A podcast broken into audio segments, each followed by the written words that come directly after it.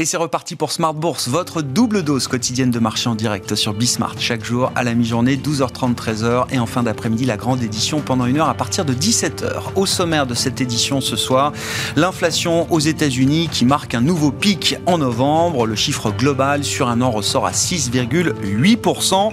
Pour la première fois depuis que les États-Unis vivent avec une inflation à plus de 5%, hein, depuis 6 mois, grosso modo, pour la première fois, l'inflation est en ligne avec les attentes du consensus des économistes et c'est déjà une nouvelle en soi puisqu'on avait eu une série de surprises à la hausse à chaque fois sur l'inflation. Le marché attendait des chiffres importants mais les chiffres étaient à chaque fois battus par euh, l'indicateur euh, CPI, l'indice des prix à la consommation aux États-Unis. Et là, pour une fois, le consensus était plutôt bien positionné.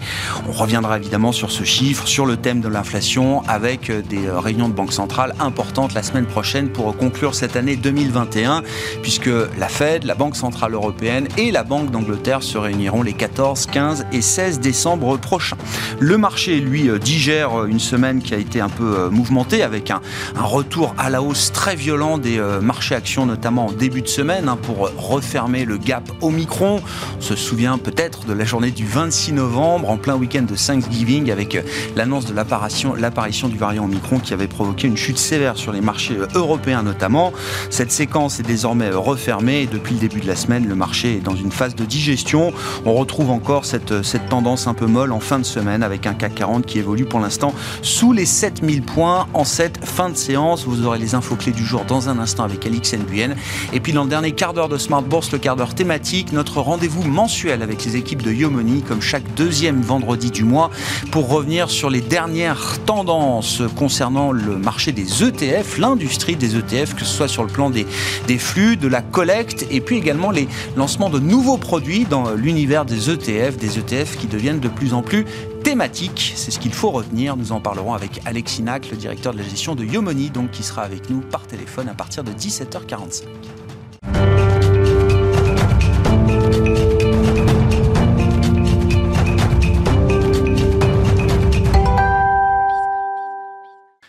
Fin de semaine un peu euh, molle sur les marchés actions, on peut le dire comme ça. Depuis trois séances, euh, les indices en Europe ne font plus grand-chose. Résumé de cette journée de bourse avec Alix Nguyen. Hésitante, la bourse de Paris digère les chiffres de l'inflation aux États-Unis, parfaitement conforme aux attentes. En novembre, la hausse des prix à la consommation a décéléré à 0,8% par rapport au mois d'octobre. En revanche, elle représente sur un an l'augmentation la plus forte depuis 1982, à savoir une accélération de 6,8%. Toujours aux États-Unis, d'après les premiers résultats de l'enquête mensuelle de l'Université du Michigan, le moral des ménages américains s'est amélioré en décembre et ce, malgré la confirmation des pressions inflationnistes. Son indice de confiance a progressé à 70,4. Une dose d'apaisement donc pour les marchés, pour qui la préoccupation majeure était celle d'une flambée trop brutale de l'inflation, découlant sur une accélération du resserrement monétaire de la Fed à moins d'une semaine de la réunion de son comité de politique monétaire. Wall Street repart à la hausse. Côté valeur, l'action technique Technip FMC s'inscrit en nette hausse portée par la signature du groupe parapétrolier d'un contrat de 4 ans avec la compagnie brésilienne Petrobras. Casino euh, progresse. Le distributeur indique avoir cédé 3% du capital de la foncière d'immobilier commercial Mercialis pour un montant de 24 millions d'euros euh, via un dérivé de crédit sur transfert de rendement. À l'issue de l'opération, la participation de Casino dans la foncière passe de 19,9% à 16,9%. Mercialis baisse. Biomérieux progresse. Le spécialiste du diagnostic in vitro relève ses prévisions pour 2021 et table désormais sur une croissance de plus de 8% de son chiffre d'affaires contre 4% et 7% auparavant. Le résultat opérationnel courant est désormais attendu à plus de 780 millions d'euros. Au sein du CAC, Eurofin Scientifique avance aussi. OVH Cloud et ALD euh, sont dans le vert. Le spécialiste de l'externalisation des données informatiques et la filiale de location et de gestion de flotte automobile de la Société Générale vont faire leur entrée dans l'indice SBF 120 à compter du 20 novembre à noter que DBV Technologique quittera l'indice le même jour. La semaine prochaine, les premiers jours seront calmes avant les annonces des banques centrales. Tendance, mon ami, avec Alix Nguyen chaque jour à 12h30 et 17h dans Smart Bourse sur Bismart.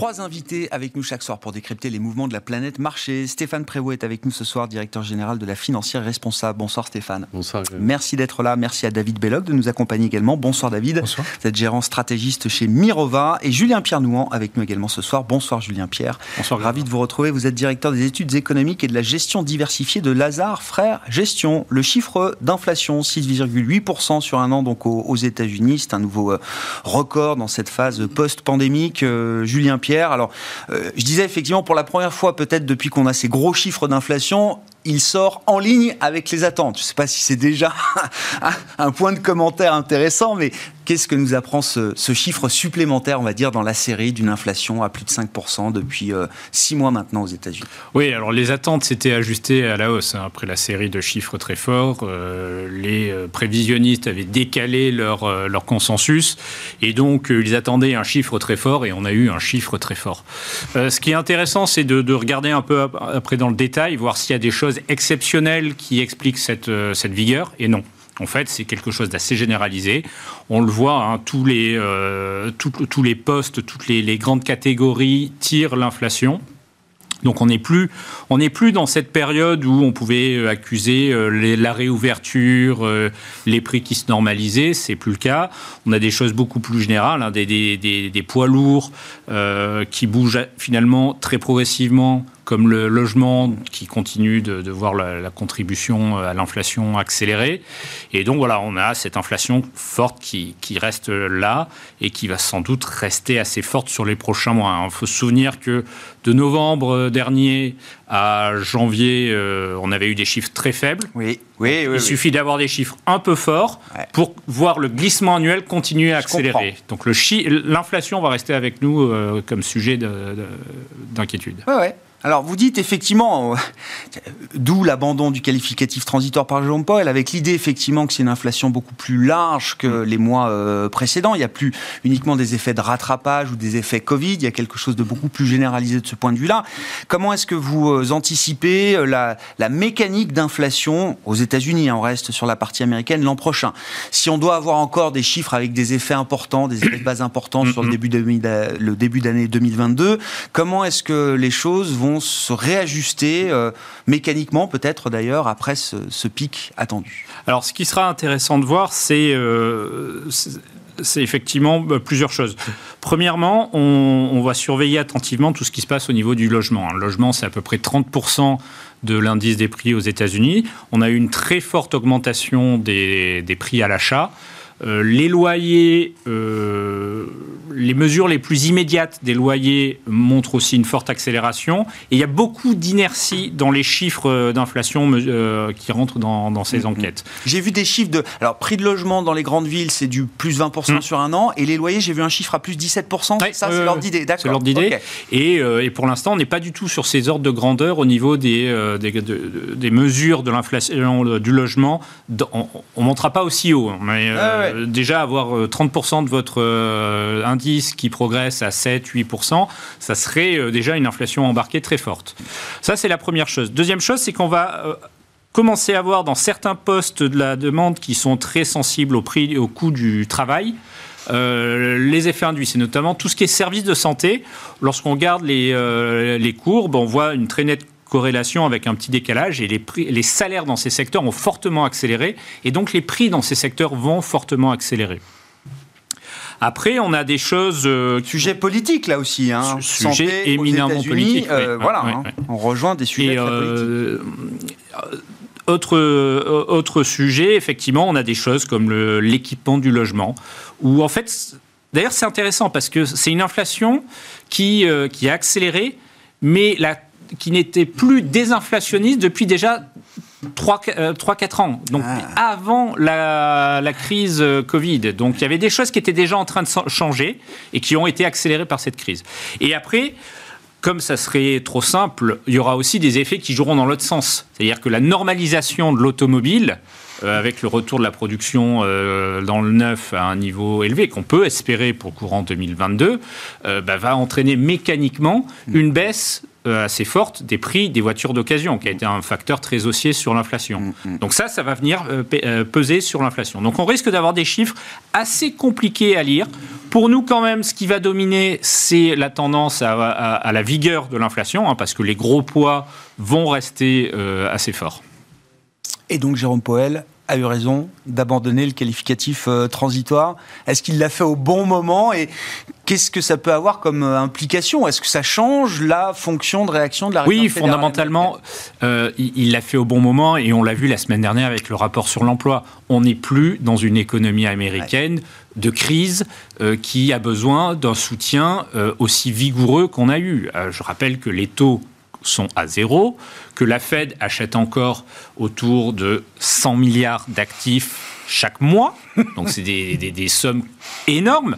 Et, euh, donc on a un, setup, enfin un, dispositif de politique monétaire qui est encore euh, mm. qui appuie à fond sur l'activité. Euh, de l'autre côté, et, sans doute c'est ce qui sera très important sur les, questions d'inflation. Hein. L'inflation, c'est beaucoup une histoire de boucle prix-salaire à un moment.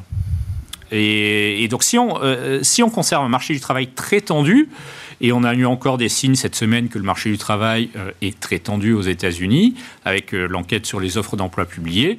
Et bien, on a les conditions bah, de salaires encore vigoureux et donc d'une inflation qui resterait forte. Donc oui, euh, il a eu raison. et quelque part, ça va être un des gros sujets de 2022. 11 millions de postes à pourvoir aux États-Unis avec un taux de chômage qui est autour de 4% désormais, 4,2% dans la dernière enquête des ménages pour le mois de novembre. Vos commentaires, vos réactions, l'analyse que vous faites du euh, sujet du phénomène inflationniste chez Mirova et, euh, en termes de réaction de banque centrale et de politique monétaire, qu'est-ce que ça peut impliquer selon vous, euh, David? Alors, effectivement, donc, je pense qu'on n'est pas loin du pic d'inflation. le, chiffre de 6-8, on, on, entendait même 7% était, attendu. Alors, on a effectivement un sujet dans la mesure où, comme ça a été dit, euh, c'est une inflation qui, commence à être diffuse. Euh, les, services, euh, donc les loyers et enfin tous les services à l'immobilier sont concernés, qui sont d'ailleurs très cohérents avec une hausse de 20% des prix de l'immobilier depuis un an aux US. On voit aussi euh, des, postes comme le prix du gaz, euh, les prix de l'habillement, enfin toutes sortes de, données en fait qui impactent quand même le, consommateur et qui continuent à mettre la pression sur euh, Biden et indirectement sur, sur Powell. Donc, dans, ce cadre-là, on comprend le, pivot récent et on comprend que Powell a des armes pour justifier une accélération éventuellement du tapering. Euh, qui euh, initialement était prévu, donc euh, selon le rythme actuel, fin juin, qui pourrait être accéléré d'un mois, éventuellement plus. Mais ça reste une accélération du tapering. On n'est pas encore dans une hausse de taux directeur. et donc, on y reviendra par la suite. Quel est notre point de vue chez Mirova par rapport à la, la politique banque centrale, Fed ou BCE à venir Mais à ce stade, c'est plus justifier une accélération de tapering. Après, réduire l'accommodation, quoi. C'est ça. C'est pas, pas refroidir la machine. On n'en est pas encore là. On n'est pas du tout de notre point de vue, euh, prêt à provoquer une récession. Et, on, on, pense qu'effectivement, le marché peut tout à fait accepter cette, cette, cette, accélération du tapering. Après, pourquoi on pense qu'on est proche du pic de l'inflation euh, C'est que pour que l'inflation soit vraiment durable, il faut qu'effectivement il y ait une, inflation des salaires, donc il y ait une indexation salaire-prix. Pour l'instant, c'est vrai pour les bas salaires, c'est pas vrai pour les hauts salaires, et c'est pas vrai pour tous les secteurs. Donc on n'en est quand même pas encore à ce stade. On a 4 millions de gens qui ont quitté le marché du travail, pour moi simplement. C'est vrai qu'il y a 11 millions de postes vacants, mais on a euh, des, déserteurs, soit des pré-retraités, soit des gens qui ne euh, sont pas rassurés par rapport situation sanitaire, soit euh, des gardes d'enfants. Enfin, il y a encore tout un argumentaire pour attendre euh, potentiellement un retour progressif de ces gens sur le marché du travail. Mais en l'état actuel, c'est vrai que ça met une pression euh, sur, euh, sur les salaires, puisqu'il y a un manque de, de, de, de travailleurs compte tenu des, des offres hmm. disponibles. Donc un taux de participation qui est encore relativement faible, qui augmente doucement, et donc une pression sur les salaires. Mais est-ce que c'est durable et est-ce qu'on ne va pas avoir ce, ces gens qui vont se représenter à terme? Ça, c'est quand même loin d'être... 5 millions qui ont quitté le marché du travail, vous dites, on, on, on peut, on peut en revoir quand même une partie en, partie. Ou en tout, et, on a du mal à croire qu'effectivement, on s'installe aux États-Unis durablement dans un, schéma indexation euh, prix-salaire avec une spirale qu'on a pu l'avoir dans les années 70. C'est absolument pas notre scénario central pour l'instant. Après, pour ce qui est de, euh, des, des, goulets d'étranglement euh, des prix de biens, c'est évident qu'il y a un déséquilibre off-demande qui est lié directement à la situation sanitaire. Là-dessus, on voit quand même clairement des, une, une résorbe, enfin, ces goulets d'étranglement et les pressions se résorbent.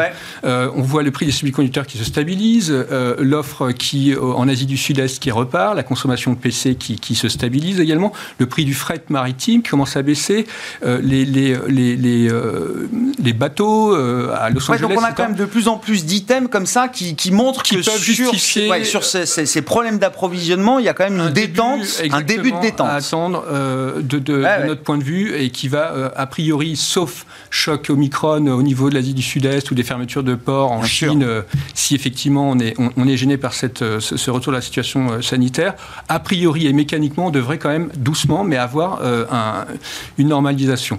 Donc on ne pourrait pas, si c'est le cas, qualifier ça de durable. D'autant plus que si la situation sanitaire s'améliore, les consommateurs, notamment américains, vont consommer plus de services, moins de biens durables, ouais. et donc ce déséquilibre offre-demande sur les biens durables et donc sur les goulets d'étranglement devrait se, se, stabiliser. Et dernier point rapide, c'est euh, il faut que les anticipations d'inflation long terme de la part des agents économiques, que ce soit des entreprises, que ce soit des particuliers, euh, soient, soient fortes. Pour l'instant, c'est pas encore ce qu'on observe. On est inférieur à 3%. Ouais. À, à, court terme, 5, mais inférieur à 3 à court terme. Et je pense à, que à ça... moyen long terme, oui, c'est ça. Voilà. Dans l'enquête euh, Michigan, le consommateur, c'est oui. 3% à 5 ans. Hein, voilà. C'est ça. Et donc, de l'inflation que se fait le consommateur américain à 5 ans. C'est ça. Et donc, finalement, en l'état, ça permet, OK pour l'accélération du tapering, mais ça laisse quand même des billes, de mon point de vue, de ouais. notre point de vue, euh, à, à, pour la Fed, pour pas nécessairement se presser, euh, quitte à éventuellement avancer d'un mois peut-être le premier versement monétaire euh, à, à, mai au lieu de juin, quelque chose comme ça.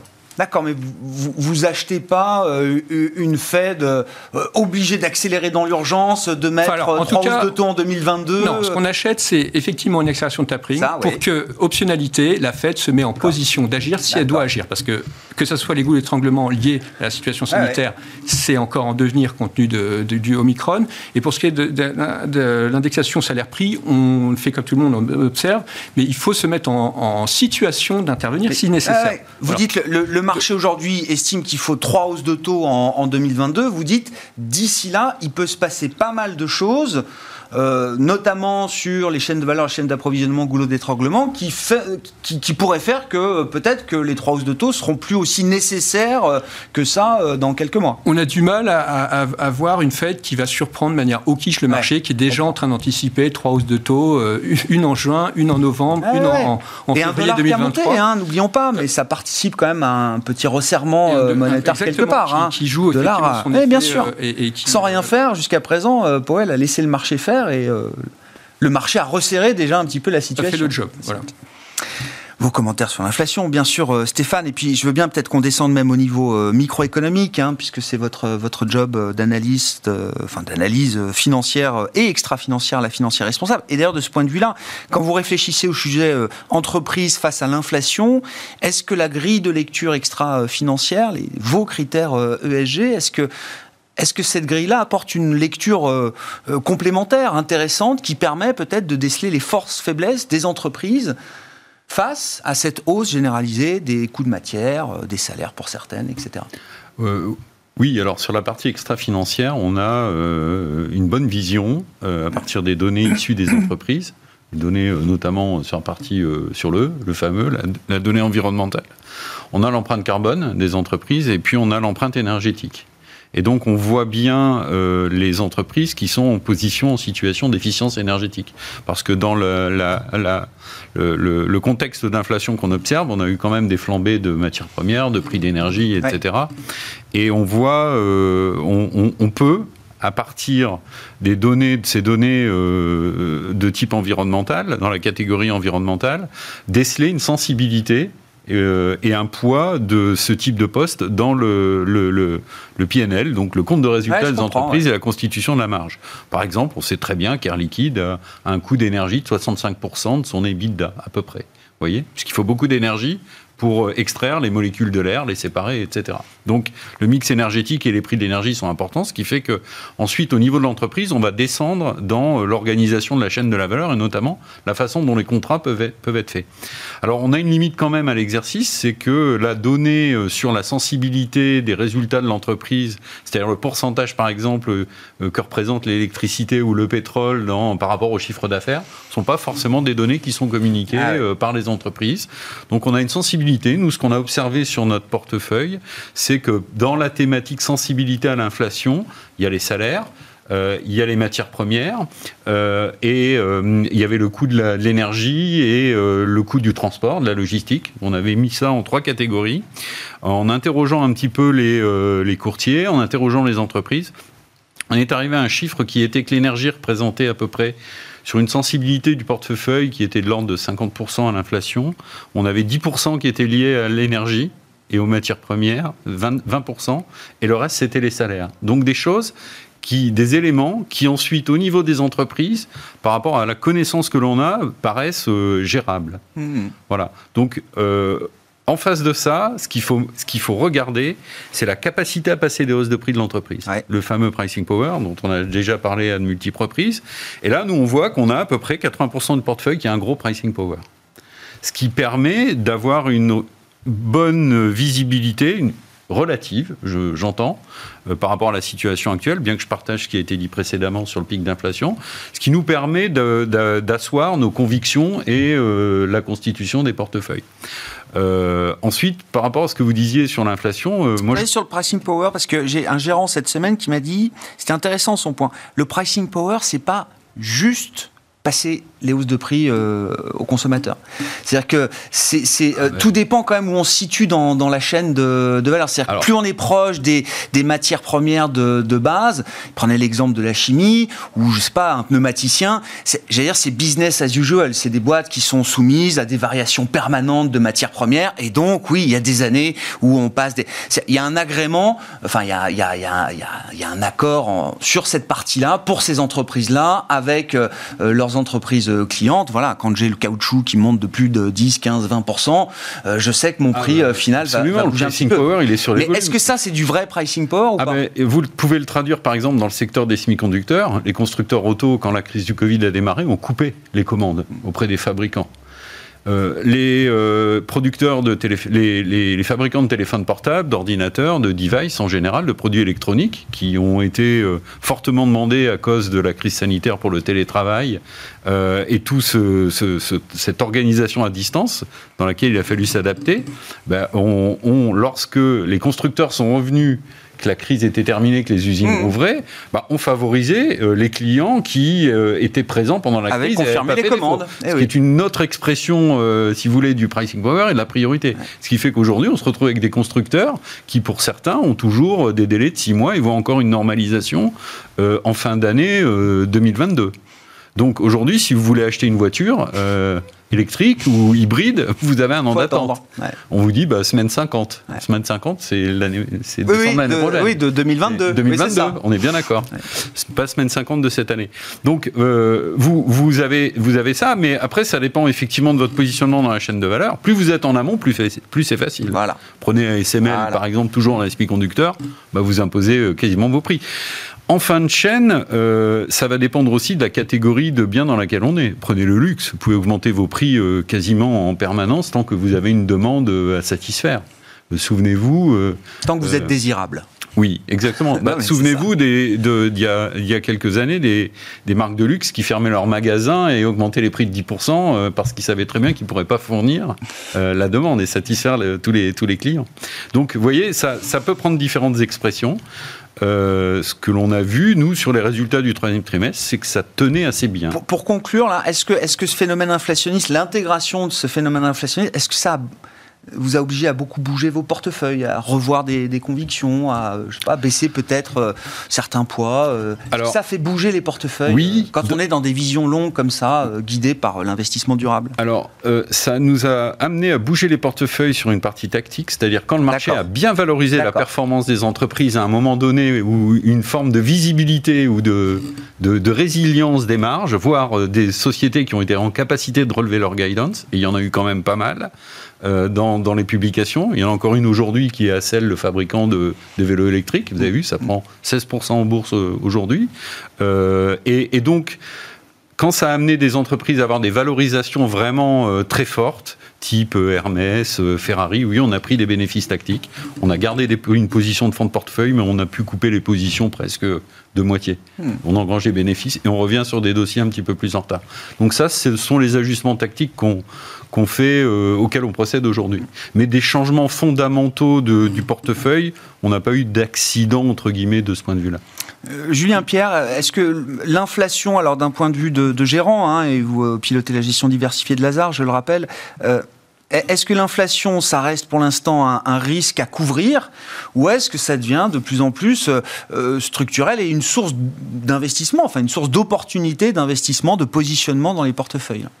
Alors, on ne voit pas nécessairement encore dans les performances euh, des marchés actions une prime, enfin les marchés se, retourner vers des valeurs plus cycliques, plus capables de, passer des augmentations de, prix. Euh, pour nous, en fait, un des enjeux aujourd'hui, et sans doute pour 2022, c'est euh, lorsqu'on regarde les anticipations sur notamment la Fed, euh, le marché nous dit, lorsqu'on regarde les anticipations d'inflation, les anticipations de taux, le marché nous dit la, la, Fed va remonter ses taux de un point et demi à peu près, et, et ça permettra de normaliser l'inflation. Lorsqu'on le voit bien sur les courbes de swap d'inflation, on a des prévisions à long terme qui sont encore en dessous de ce qui prévalait auparavant.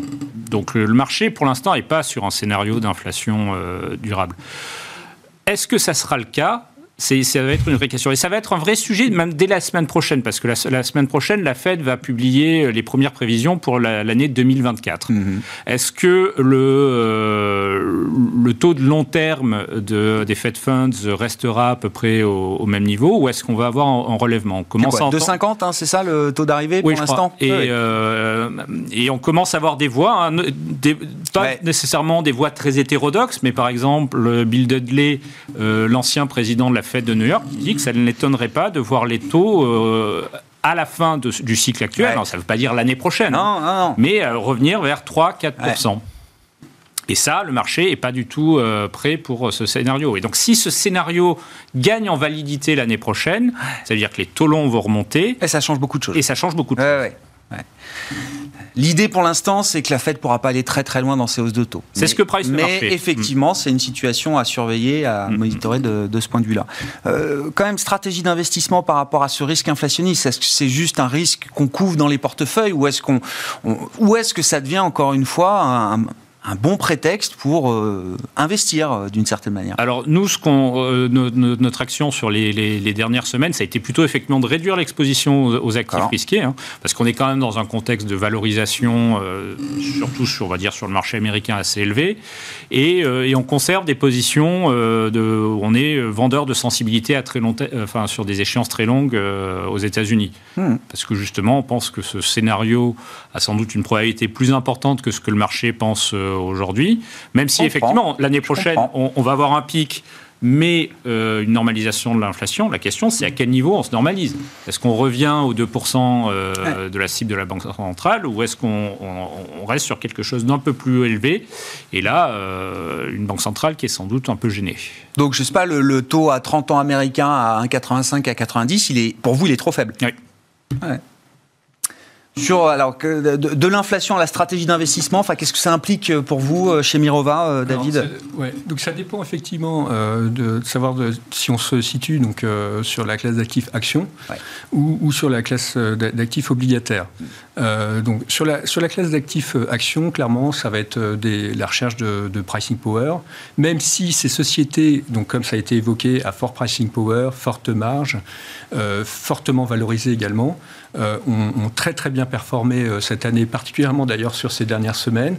Est-ce que on a une composante habillage de portefeuille? Est-ce que euh, des, des, gestions plus systématiques vont, vont mettre en place des algorithmes pour acheter ces sociétés qui ont bien marché et vendre celles qui ont moins marché sur cette thématique? C'est possible aussi. On a quand même ce trade pricing power inflation qui est, qui, est, allé assez loin. Oui, on n'est pas les seuls autour de la table à l'avoir vu. C'est ça. et donc il y a beaucoup de gens dans le marché qui l'ont vu aussi. C'est ça. Et donc, effectivement, d'un point de vue purement valorisation, on peut, euh, sur certains dossiers, euh, commencer à être un peu plus sélectif. Euh, pour autant, oui, les tendances de long terme sont là. il, ça a été évoqué avec les semi-conducteurs ASML. on pourrait dire la même chose de sociétés très très bien situées en efficacité énergétique comme Schneider.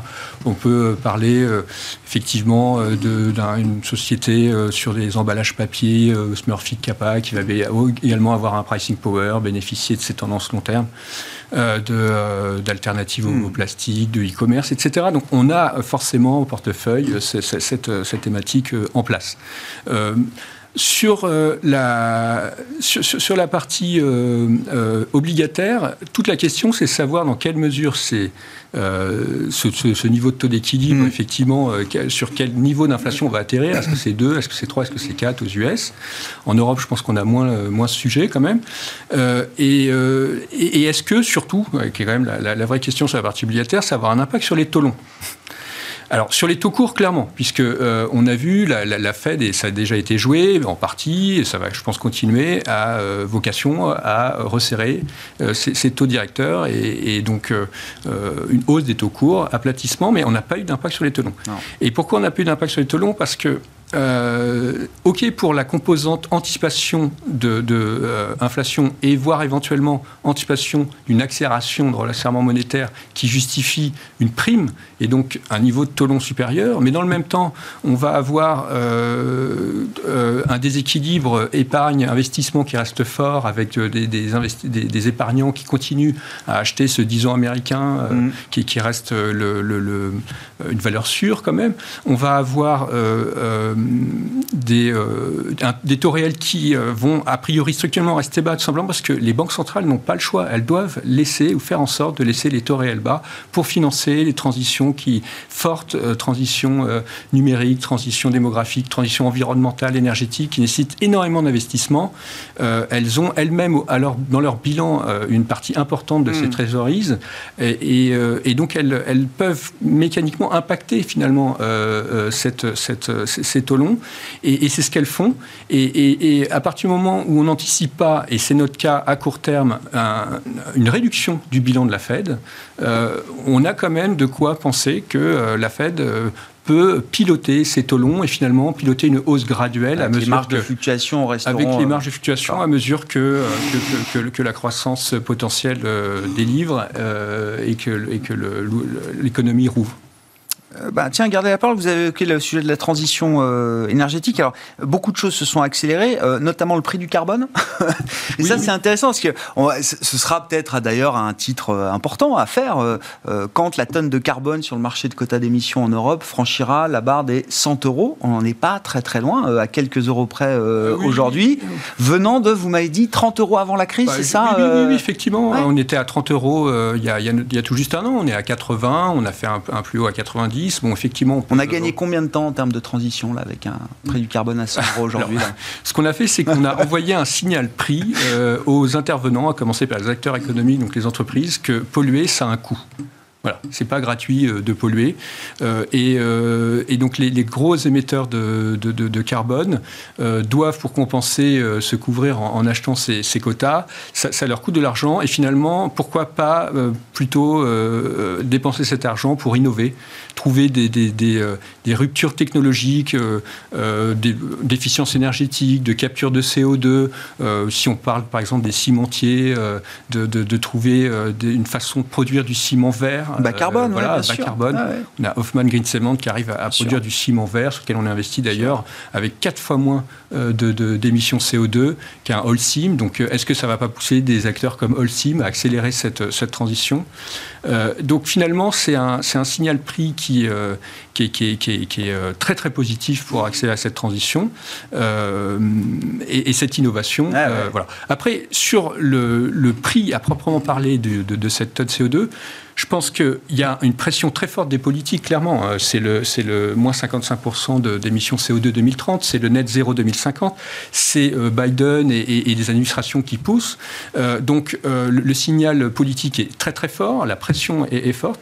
Et, dans le même temps, c'est vrai que la production d'électricité à l'automne, malheureusement, a dû mm. utiliser du, du, charbon, du gaz, et, avec, avec des hausses de prix du gaz, des hausses de prix du charbon, ce qui fait que mécaniquement,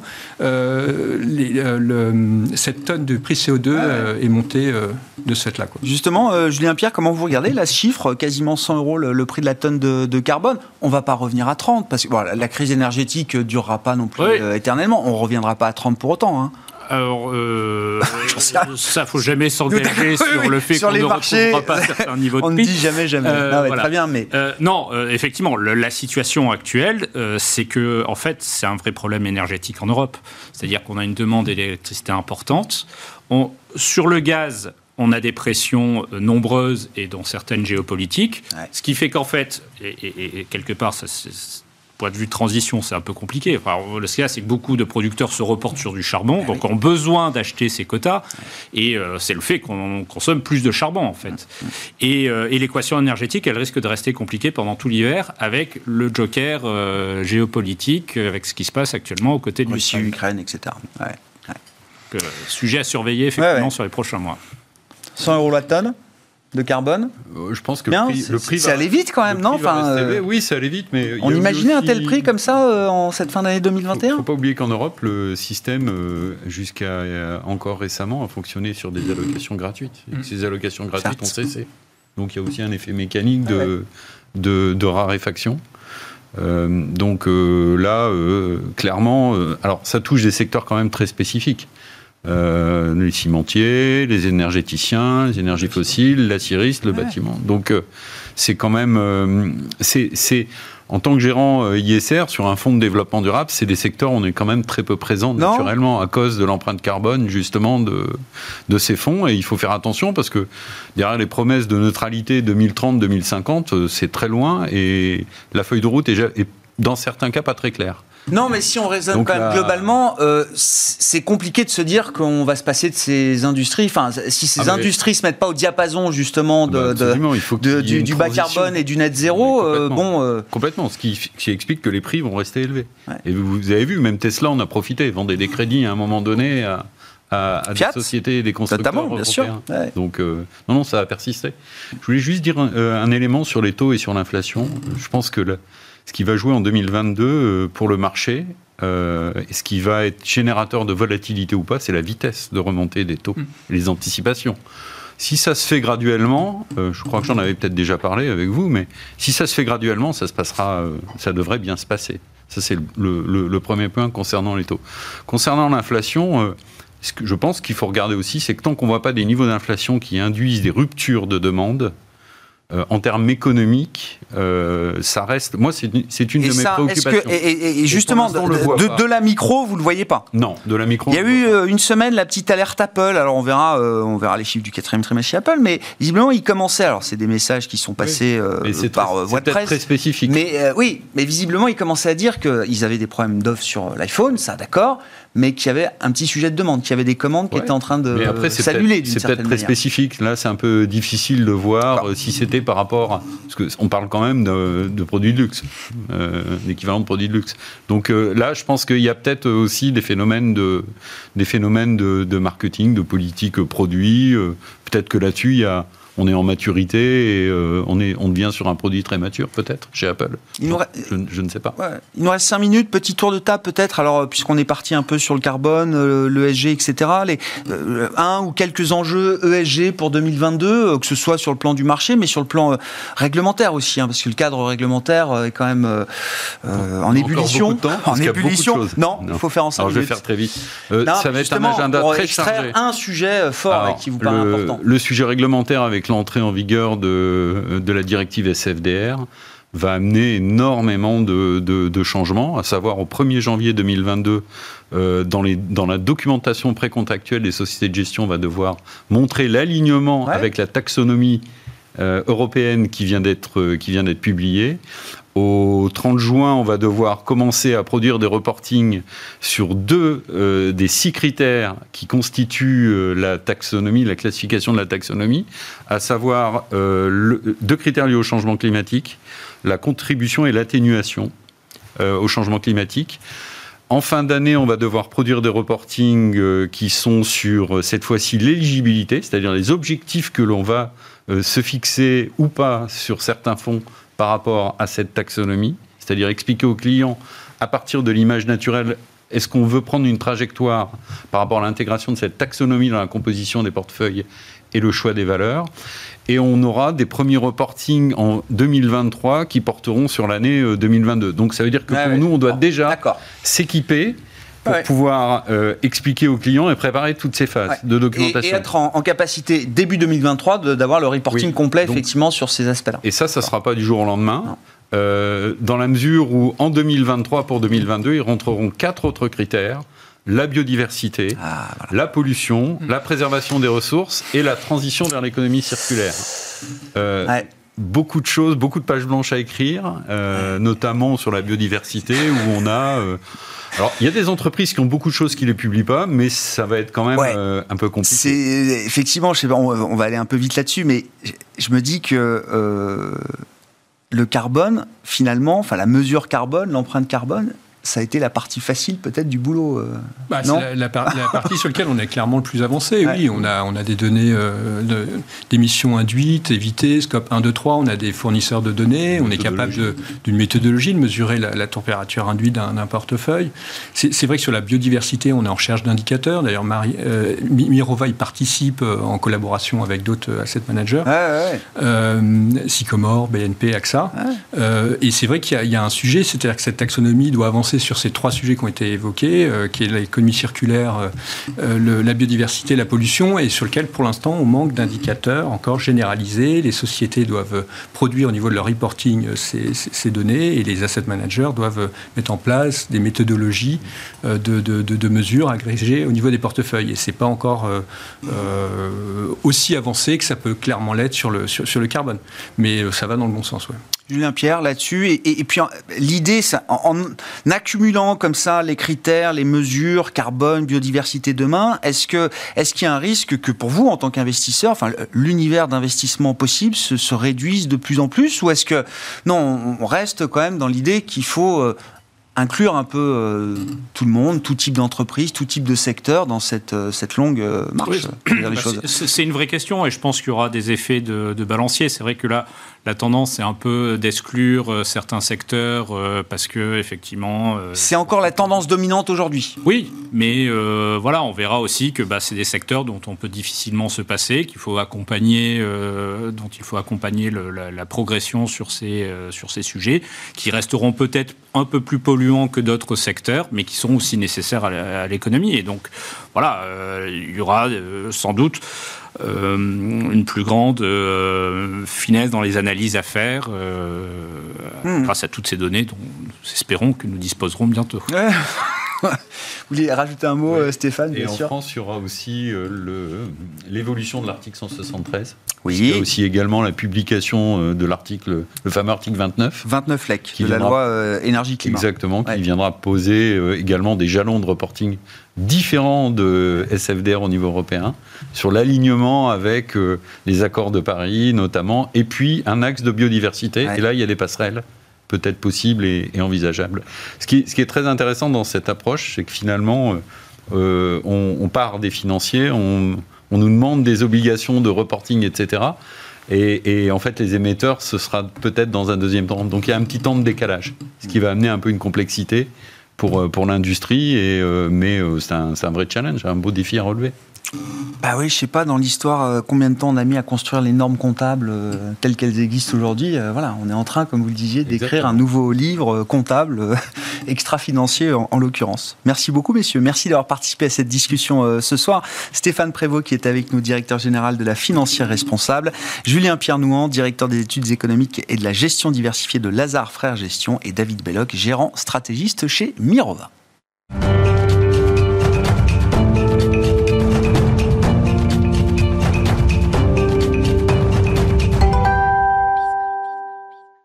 Dernier quart d'heure de Smart Bourse, c'est le quart d'heure thématique et une fois par mois, le deuxième vendredi du mois à 17h45, c'est notre rendez-vous avec les équipes de Yomoni pour euh, évoquer l'actualité de l'industrie ETF avec notre observatoire ETF. Enfin, je dis notre observatoire, c'est le vôtre. Alexis Nac est avec nous euh, par téléphone, directeur de la gestion de Yomoni. Bonsoir et bienvenue Alexis.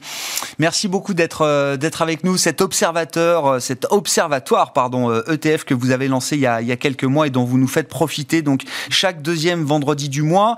Euh, euh, on, décompose les, tendances ETF en, différents niveaux avec vous, Alexis, mais pour commencer, effectivement, en termes de flux, en termes de collecte, est-ce qu'il y a de l'argent qui s'est investi au mois de novembre dans les, les ETF Oui, j'imagine. Et si oui, de quelle manière?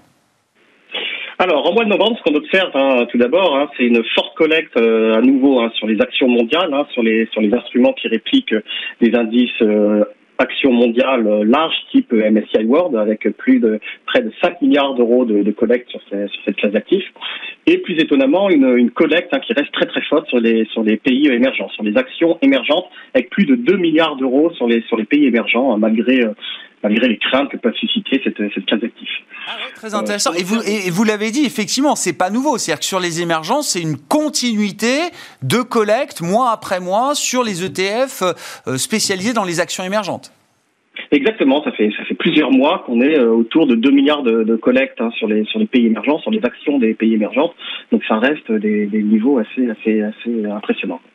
La, deuxième tendance qu'on observe, Grégoire, c'est la, la, la, collecte sur les supports les mieux notés en termes de, de durabilité, hein, euh, qui ont capté près de 50% de la collecte pendant pendant le mois. Alors, je ne sais pas si vous vous souvenez, on avait eu une, une, décélération de la collecte hein, sur les sur les, les, instruments bien notés en termes de durabilité euh, cet été, et depuis le mois de septembre, on observe une forte réaccélération de de, de la collecte sur ces sur ce type d'instruments.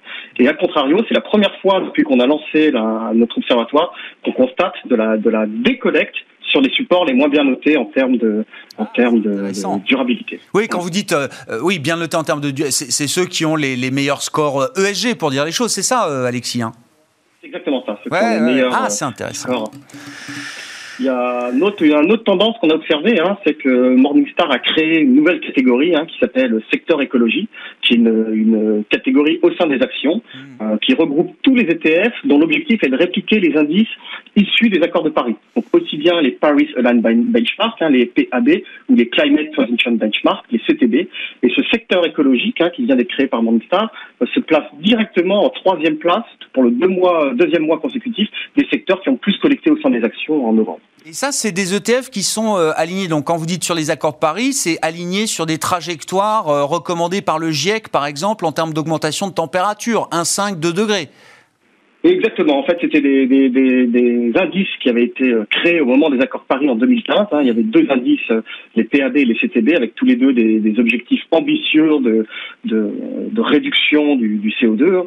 Et, euh, et on a les, des ETF, attend beaucoup de, lance, de lancement d'ETF qui répliquent ces, ces, indices. Bon, ok, collecte action mondiale, émergente. Euh, dans les actions, on trouve les, supports les mieux notés en matière de durabilité. Le secteur écologie, donc, qui est désormais référencé comme un secteur chez, chez Morningstar qui s'inscrit dans les, meilleurs euh, récepteurs de, flux de collecte au cours du, mois de novembre. Qu'est-ce qu'on a pu observer d'autre en termes de, flux de collecte, Alexis? Alors, on a observé un mouvement de, de rotation sectorielle assez important hein, du secteur de, de l'énergie euh, vers le, le, secteur des, des, valeurs technologiques hein, euh, au cours d'un mois marqué. Hein, je dirais c'est assez naturel au cours d'un mois marqué par des craintes qui ont, qui ont augmenté sur le rythme de la reprise économique. On a eu vraiment un repli des valeurs les plus sensibles euh, au cycle économique vers les valeurs de, de, croissance. On a eu également des, des collectes très significatives hein, qui ont été observées sur les sur les actions européennes, zone euro et value. Hein. Donc, je dirais euh, en grande tendance, on a quand même une décollecte du style value européen vers les valeurs de croissance plutôt euh, mondiales. et les valeurs technologiques en particulier. Oui, ouais, effectivement. Bon, la tech qui est quand même plus américaine qu'européenne, hein, on comprend donc le, mouvement de sortie, de décollecte sur les actions européennes et les actions euh, value. du côté des acteurs, des émetteurs d'ETF, hein, donc des acteurs de, de l'industrie ETF, e Alexis, quelles ont été les, les, les positions défendues par les uns et les autres au cours du mois de novembre? Pas de grande surprise. Hein. Les, Américains dominent toujours largement le, le, le marché avec BlackRock en tête, hein, qui, collecte 2 milliards sur le sur le mois, qui a plus de 60 milliards depuis le depuis le début de l'année. Euh, en revanche, on a quand même une bonne une bonne percée des, acteurs européens, puisqu'on a une fois de plus trois acteurs européens qui, figurent parmi les, les, cinq acteurs qui ont plus collecté au mois de novembre Amundi, Crédit Suisse et UBS. Amundi fait, euh, fait en particulier un très bon mois avec plus de 2 milliards de collectes. Excusez-moi, tout à l'heure, je vous ai dit, BlackRock, c'était 6 milliards de collectes. Amundi, plus de 2 milliards de collectes sur le, sur le mois. Si on consolide avec les, la, collecte de l'Ixor, on est à près de 3 milliards sur le, sur le mois. Ça conforte, je dirais, la, la, la position de Amundi Lixor en tant que leader européen de, de, de ce marché. Ouais, très très clair, effectivement. Bon, BlackRock reste intouchable, mais on voit quand même que les émetteurs, enfin l'industrie européenne des, ETF euh, est présente de plus en plus, peut-être, euh, en tout cas à travers ce, mois de novembre. En termes de nouveautés produits, euh, cette fois, Alexis, et ça, je trouve que c'est très intéressant ces informations que vous nous apportez. Vous avez une vision très globale justement de l'industrie ETF et du lancement chaque mois de ces nouveaux produits.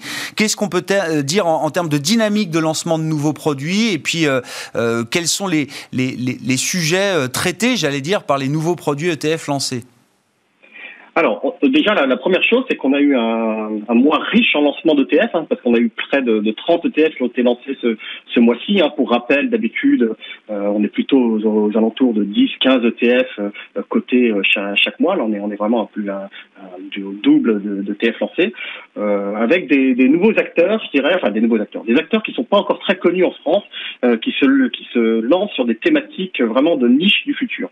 On a par exemple Han ETF, hein, qui est une société britannique été fondée il y a, il y a trois ans, euh, qui, dont la particularité est de, est de, est de créer des ETF en marque blanche pour des sociétés de gestion qui cherchent à se développer euh, euh, sur le marché, mais qui n'ont pas forcément les moyens, ni la taille, ni l'expertise pour lancer un ETF.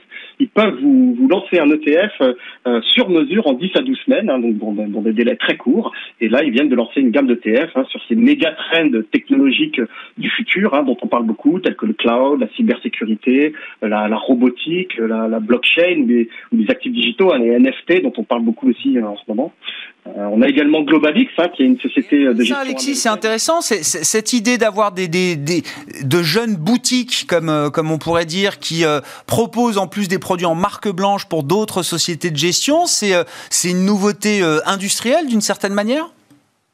En tout cas, c'est une nouveauté en France et c'est vrai que c'est, c'est très intéressant. On voit qu'il y a, un, je dirais, un, un, beaucoup de nouveautés sur ce marché, sur ce segment des, des ETF, euh, de plus en plus de thématiques, hein, donc un univers euh, d'ETF qui, qui, qui, ne cesse de s'élargir. Et donc ça, c'est très intéressant. Le, le, le, thème de la cybersécurité, par exemple, hein, a rencontré un énorme succès de, depuis le début de l'année, hein, avec euh, bah, bien sûr la, la, généralisation du, du, télétravail qui a fait de la sécurité des données euh, une priorité absolue, hein, et les, les, les, multiples menaces de cybersécurité auxquelles les, gouvernements euh, américains et les autres entités, publiques ont été confrontés, ont que ce thème a énormément collecté, hein, près de près de 5 milliards depuis le début de l'année, ce qui est beaucoup pour ces, ces thématiques, je dirais, de, de niche.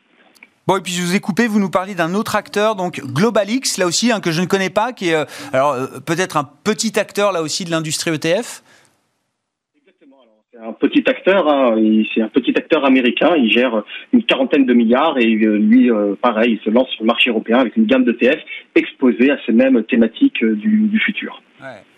Et justement, chez Yomoni, comment vous regardez ces ETF euh, Alors, thématique du futur, donc évidemment, ça, ça, ça met un peu des étoiles dans, les yeux. Euh, est-ce que ça répond aux critères d'une gestion patrimoniale? Est-ce qu'on peut utiliser ces ETF dans des, des poches très spécifiques, peut-être, en termes de, gestion? Comment vous regardez justement ces, ces produits-là en tant que tels chez Yomoni, hein, de, votre point de vue de gestion, euh, Alexis? Alors nous, euh, pour l'instant, on les met pas encore en portefeuille hein, parce qu'on a vraiment une approche patrimoniale euh, très diversifiée, euh, dont je vous parle souvent au cours de, cours de cette émission. à ce stade, ces, ETF pour nous sont encore trop volatiles, trop concentrés sur des thématiques et donc pas assez diversifiés pour rentrer dans, nos allocations. En revanche, ce sont des très bons ETF que vous pouvez jouer en tactique, je dirais en approche satellite. Hein. nous, on recommande souvent à nos clients d'avoir un cœur ETF, je dirais benchmarké patrimonial et d'aller jouer des petites thématiques en satellite euh, sur des thématiques qui lui sont chères ou auxquelles il croit. On a, on a aussi bien sûr beaucoup d'ETF qui sont lancés sur la, décarbonisation. Hein. Ça c'est le grand thème. Hein. Le, but étant de décarboner, euh, de, de monter des, des, des, systèmes de décarbonisation pour compenser euh, l'impact négatif sur l'environnement de ces mégatrends euh, tels que la, le minage par exemple de crypto-monnaies dont on parle beaucoup et qui bien sûr très néfaste pour l'environnement.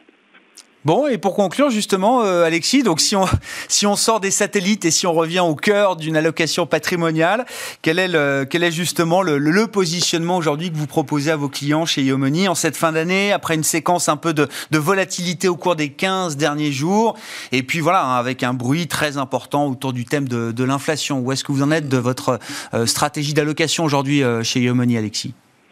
Alors nous, on a légèrement réduit la, la, la voilure à court terme, hein, parce qu'on pense en effet que les, les risques sur l'économie à court terme euh, ont augmenté avec des valorisations élevées hein, qui incitent aux prises de bénéfices, avec une inflation euh, maintenant qui c'est acté qui va durer plus longtemps que, que ce qui prévu. Et ça, on pense, et bien sûr la, la, dégradation potentielle de la, de la situation sanitaire qui pourrait ajouter à ces, à ces surchauffes inflationnistes. Donc ça, on pense que ça va être le grand thème de 2022, hein, qui pourrait durer au moins la première euh, moitié de l'année 2022 et pour l'instant, on reste euh, plutôt prudent dans nos allocations en jouant deux, deux surpondérations dans, au sein des actions. Hein. Nous sommes surpondérés aux valeurs financières qui, elles, profitent à court terme de cette pression sur les taux, hein, parce que ça améliore leur rentabilité, euh, et des valeurs technologiques. Nous, on reste surpondérés sur les valeurs technologiques, hein. même si, en effet, la hausse des taux euh, mécaniquement fait baisser leur valorisation à court terme. À plus long terme, pour nous, ça reste des excellentes valeurs à détenir et ça reste des excellentes couvertures contre l'inflation parce qu'elles ont un, un pricing power, une capacité à augmenter leur prix qui est colossale. Merci beaucoup euh, Alexis. Merci pour cet euh, éclairage mensuel que vous nous apportez sur le marché des ETF, les dernières tendances euh, dans l'industrie des, ETF et puis ce petit commentaire de gestion également qui rappelle que la, prudence reste de mise en cette fin d'année sur les marchés. Merci beaucoup Alexis. Alexis Nac qui était avec nous, directeur de la gestion de Yomoni pour conclure cette émission Smart Bourse ce soir. Très bon week-end. On se retrouve lundi évidemment à 12h30 en direct sur Bismart.